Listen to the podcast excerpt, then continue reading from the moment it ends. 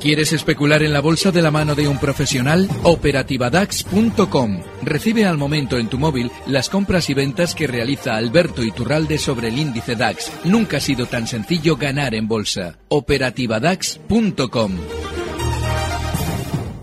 Las 5 y 36 minutos de la tarde abrimos justo ahora nuestro consultorio de bolsa. En este programa en tiempo real hablamos con Alberto Iturralde, responsable de díasdebolsa.com. ¿Qué tal, Alberto? Muy buenas tardes. Muy buenas tardes, todo muy bien. Bueno, ha sido una jornada de rebote en las bolsas europeas, también en Estados Unidos, eh, gracias a esos últimos comentarios de la Reserva Federal. Sabemos que no va a haber subida de tipos como mínimo hasta el mes de abril en la primera economía mundial, en Estados Unidos. También hemos visto pues eh, sufrir menos en estos dos últimos días a Rusia, con rebote para la bolsa y también para la moneda, para el rublo.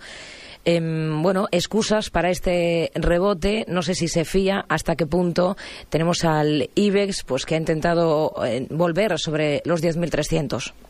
Sí, pero en bolsa, eh, como ya se traduce de tu, de tu sugerencia, no nos podemos fiar de nadie porque hay que recordar que eh, cuando caíamos eh, con mucha fuerza hasta niveles en el IBEX de 9.660, ahí es nada, hace dos sesiones, estamos hablando de 700 puntos más abajo, era cuando sobre todo se nos contaba que Rusia estaba fatal. Ahora estamos rebotando, llevamos ya esos 700 puntos en el IBEX al alza y efectivamente escuchamos esas voces rusas tranquilizándonos, diciéndonos que en dos años todo tranquilo, incluido el peor de los casos. Bolsa pura y es decir, engaño. Una vez que están ya subiendo, nos cuentan lo bueno para que compremos más arriba. Eso es lo que más se va a traducir es que seguramente nuestro IBEX todavía tenga un poquito más de recorrido alcista hasta zonas de 10.600. Esa zona ha sido la última en la que el IBEX ha ido formando un techo, el techo que llegaba hasta los 10.900. Bueno, pues ese techo tiene una parte inferior justo en los 10.600, que es donde seguramente nuestro IBEX va a frenar las subidas. Así es que mucho ojo porque todavía nos quedará ese 2% al alza todavía por hacer y a partir de ahí mucho cuidado porque seguramente también escucharemos de nuevo que todo lo que nos dijeron que era fatal ahora es maravilloso de color de rosa y tenemos que comprar en 10.600 lo que teníamos que vender en 9.600. Mucho cuidado. A ver, vamos a ir con los datos definitivos de cierre. En tiempo real, CMC Markets patrocina este espacio. El IBEX termina en 10.391 puntos con un rebote al final del 3,40%. Ha subido en Alemania el DAX un 2,79%, cierra en 9.811 puntos y en París el CAC 40 ha repuntado un 3,35% hasta 4.249 puntos. En Londres vemos al FT100 en 6.466 puntos con una subida del 2,04%. En tiempo real, CMC Markets ha patrocinado este espacio. La experiencia nos ha enseñado que no todos los traders son iguales. Por eso no nos parecemos a otros brokers.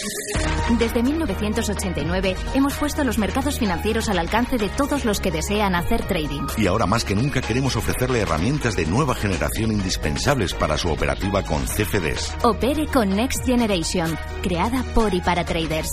Visite cmcmarkets.es.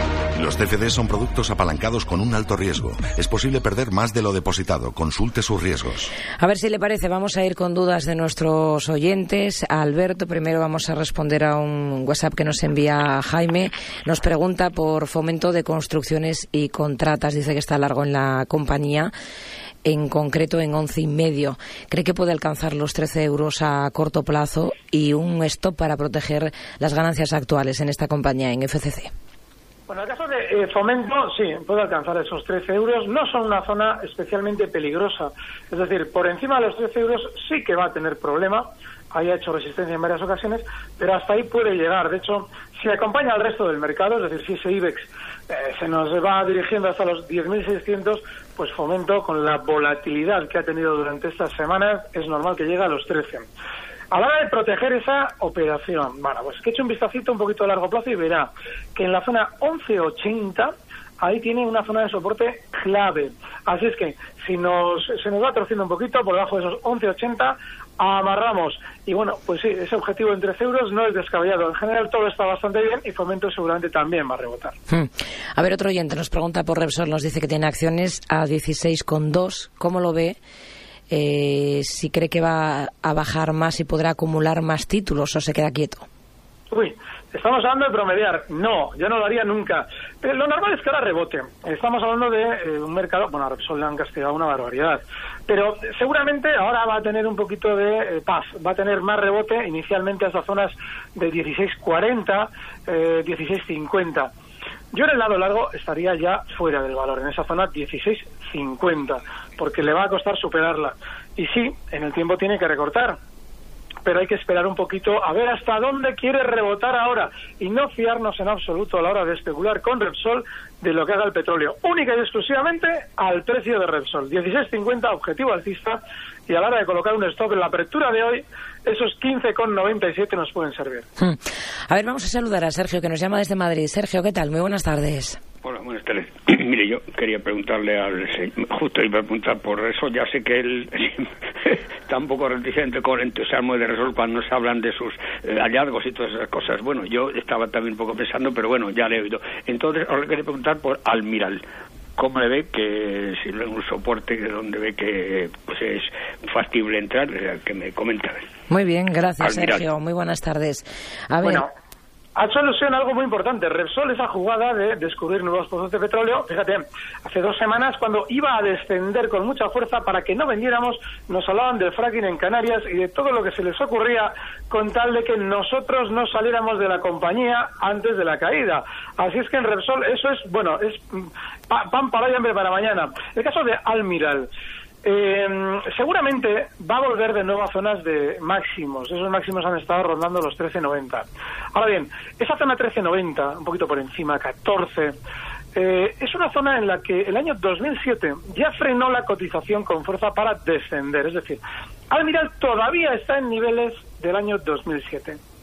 Y ojo porque hay mucha gente enganchada en este valor, hay mucha gente queriendo salir, por lo menos lo comido por lo servido, es decir, bueno, ni tan mal. Eh, Entonces, lo que significa es que aquí está encontrando ese título seguramente mucha resistencia. Yo personalmente en Almiral no estaría. Si entramos, el stop es clarísimo. Los 12,83 está ahí cerrando en 13,16. Y el objetivo alcista, esos 13,90 de nuevo. Pero es un valor muy peligroso. hmm.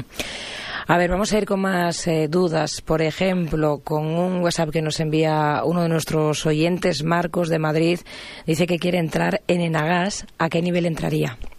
Bueno, Enagas es uno de esos precios que está en lo que técnicamente se llama una tendencia alcista bastante limpia, es decir, lleva meses marcando eh, nuevos máximos históricos tras nuevos máximos históricos. Bueno, eso nos puede dar una idea de que ahora mismo si entramos podemos hacerlo tal cual, es decir, hoy cierra en 26,69, no es mala opción. El problema lo tenemos con ese stop, que tiene que estar en los 26,15. Y el objetivo alcista que le podemos fijar a esa operación estaría rondando la zona 28. Es muy importante que incluso en valores con tendencia alcista, lo de los stops sea sagrado. Así es que los 26,15 como stop, 28 objetivo alcista. Este mismo oyente nos pregunta por Iberdrola, dice que está comprado a 5,80. Bueno, Iberdrola está también rebotando con fuerza. Es un valor que ha sido relativamente discreto semanas atrás, también ha recortado como los demás y ahora está eh, colocándose hoy se ha colocado además con bastante determinación por encima de una zona de resistencia importante, por encima justo de los eh, 5,55. De hecho, ha saltado con hueco por encima y seguramente se va a ir dirigiendo durante estos días hasta la zona 5,75, 5,80, toda esa zona en la que él está comprado. Ahí va a estar más eh, tranquilito, más eh, seguramente más renqueante a la hora de seguir subiendo. Yo tendría paciencia. Es un valor de- en el que yo he hablado bastante bien estos meses porque pensaba que iba a continuar con su tendencia alcista pues con más limpieza de lo que por ahora ha hecho. Pero sí creo que esa zona 580 la va a alcanzar con bastante limpieza y a partir de ahí lo que podemos hacer es, una vez que haya alcanzado los 5,80, colocar un último stop en los 5,70. Perderíamos un 2% de la inversión, pero ya estaríamos mucho mejor parados. Hmm. A ver, vamos a saludar a José María, que nos llama desde Girona. ¿Qué tal, José María? Buenas tardes. Buenas tardes. Díganos, caballero. Eh, felices fiestas. Igualmente. Eh, mire, yo quería preguntar al señor Iturralde eh, que a ver que me dieran eh, un nivel para mm, el Santander para ponerme corto, eh, un nivel para mañana para ponerme corto y para Iberdrola también para ponerme corto mañana. Y una cosa que no entiendo en el en fomento de construcciones y contratas eh, no entiendo cómo este valor, eh, el títulos comenzarán a cotizar a 7.50 y el, y el valor está en 12. Muchas gracias. Gracias, eh, José María. Muy buenas tardes. A ver, ¿qué le podemos decir de estas posiciones que quiere, mm, bueno, que se plantea hacer en el Santander mañana corto y también en Iberdrola? Fíjate, el Santander, después de la subida que ha tenido hoy, que ha sido, una barbaridad, se cierre también incluso en zona de máximos, yo no estaría corto sin antes exigirle algo muy gordo al valor. Es decir, solo lo haría en una resistencia importantísima, al igual que el Iberdrola.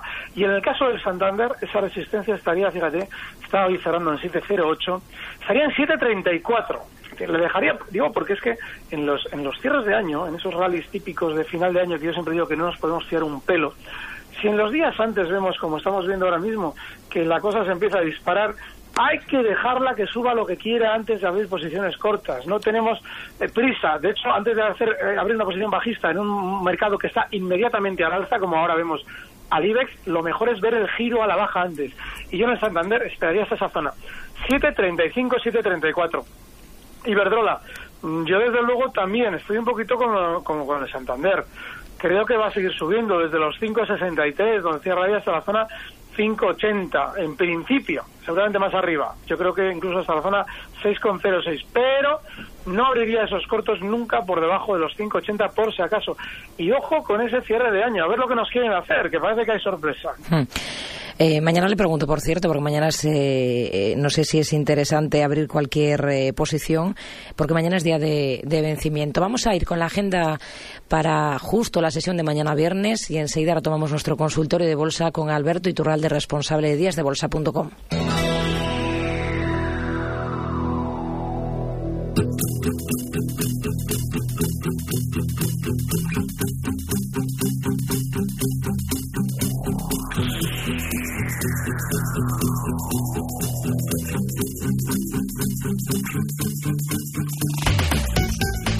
Para despedir la semana, los inversores deben tener en cuenta que este viernes hay cuádruple hora bruja de vencimientos de opciones y futuros mensuales y trimestrales. Además, en Estados Unidos se van a conocer el índice manufacturero de la Fed de Kansas City de diciembre y las expectativas de inflación empresarial de la Fed de Atlanta del mismo mes. En nuestro país, el INE va a publicar los indicadores de actividad del sector servicios de octubre y los índices de cifras de negocios y de entradas de pedidos en la industria de ese mismo mes. El Banco Central Europeo va a publicar la balanza de pagos de la zona del euro de octubre. En Alemania se conocerán los precios de producción de noviembre y también la encuesta de confianza del consumidor GFK del mismo mes. En Italia se conocerán los pedidos industriales de octubre y la inflación salarial de noviembre y en Francia la confianza empresarial de diciembre. En Reino Unido los datos a seguir van a ser la confianza del consumidor de noviembre y las cifras de préstamos del sector público del mismo mes. Y ya en el apartado empresarial, Enagas va a pagar a sus accionistas un dividendo de 0,52 euros brutos por acción y BlackBerry presentará sus cuentas trimestrales. En Gestión a Radio, Pulso Empresarial.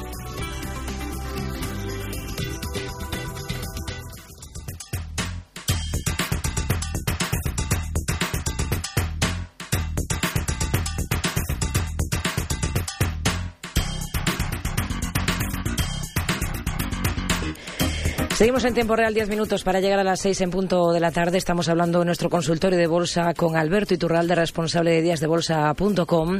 Le decía Alberto antes de esta pausa que cómo tiene que, actuar un minorista en sesiones como la de mañana, en la que se presupone mayor volatilidad y, bueno, es un día de vencimiento y además eh, el último del ejercicio.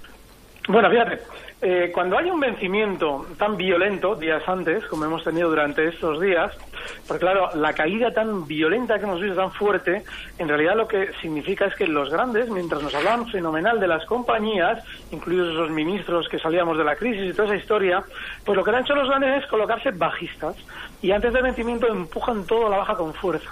Lo que estamos viendo ahora es que ellos ya han hecho el trabajo. Ellos han dicho, vale, ya hemos terminado de caer lo que queríamos, hemos sacado a todo el mundo del mercado y ahora podemos subir. Con lo cual, si hemos visto durante esta semana ese giro, lo normal es que mañana continúe al alza. Es decir, tenemos que estar ahora mismo alcistas de manera inmediata con ese objetivo 10.600 y sobre todo interpretando que seguramente ya todo el trabajo lo tienen ya hecho.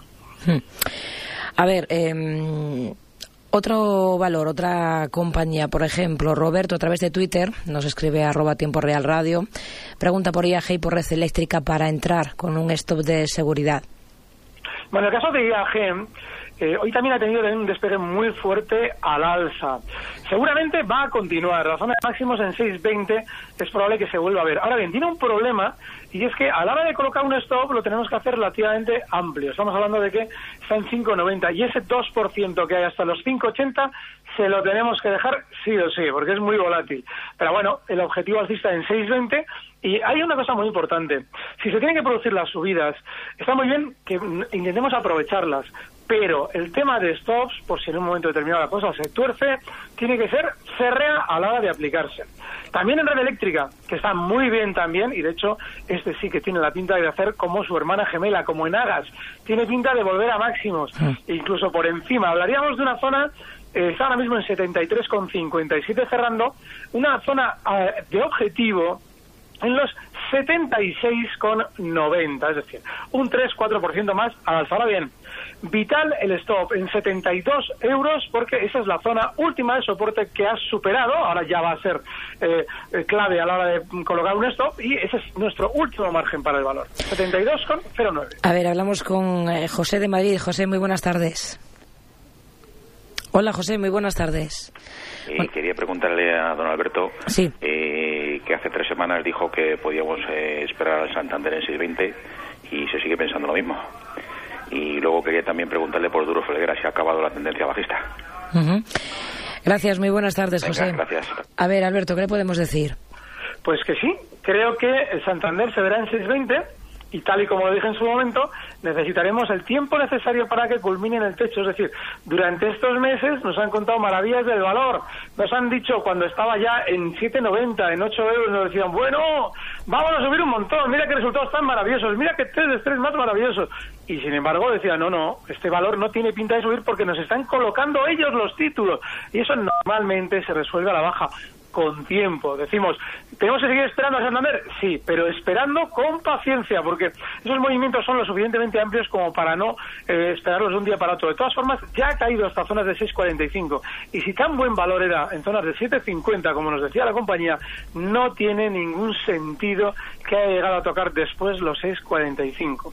Sobre todo Felguera, es un precio que seguramente va a tender a rebotar desde la zona en la que se encuentra. Hablamos de que, bueno, pues en su descenso, muy bajista, mucho más que el resto de los valores del mercado, ha llegado a una zona de, en su día fue resistencia, ahora es de soporte.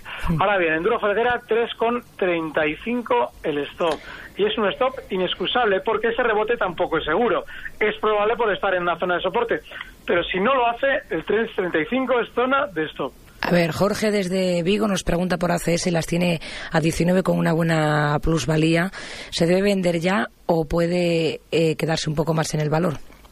Bueno, yo esperaría precisamente porque este es otro de los valores también que tiene pinta de darnos alegrías hasta final de año. Estamos hablando de que cierra en máximos hoy y bueno, pues uno nos debe extrañar un poquito más de rebote desde los 28,74 hasta zona de 29,60. Ahí ya va a ver que le va a costar un poquito y tiene que tomar una decisión. Yo personalmente, si empieza ya a inquietarse con esas, esos beneficios, la zona 29,60 me serviría para salir. Pero sí que tendría un poquito más de confianza. Y mientras tanto, si bueno, pues en un momento determinado eh, vemos que se tuerce todo este posible escenario hasta los 29,60 y por el contrario desciende de los 27,86 que habían sido los mínimos, también es buena opción de salida. Nos quedamos con eso. Alberto Iturralde, responsable de díasdebolsa.com. Gracias, como siempre. Hasta la próxima. Muy buenas tardes. Feliz Navidad a todos y de verdad, gracias por estar al pie del cañón con lo, con lo pachuchilla que se te nota que estás. Eh, feliz Navidad para ti también. gracias, Alberto. Muy buenas tardes. Recibe al momento las operaciones de Alberto Iturralde vía SMS en tu móvil. Operativa DAX.com.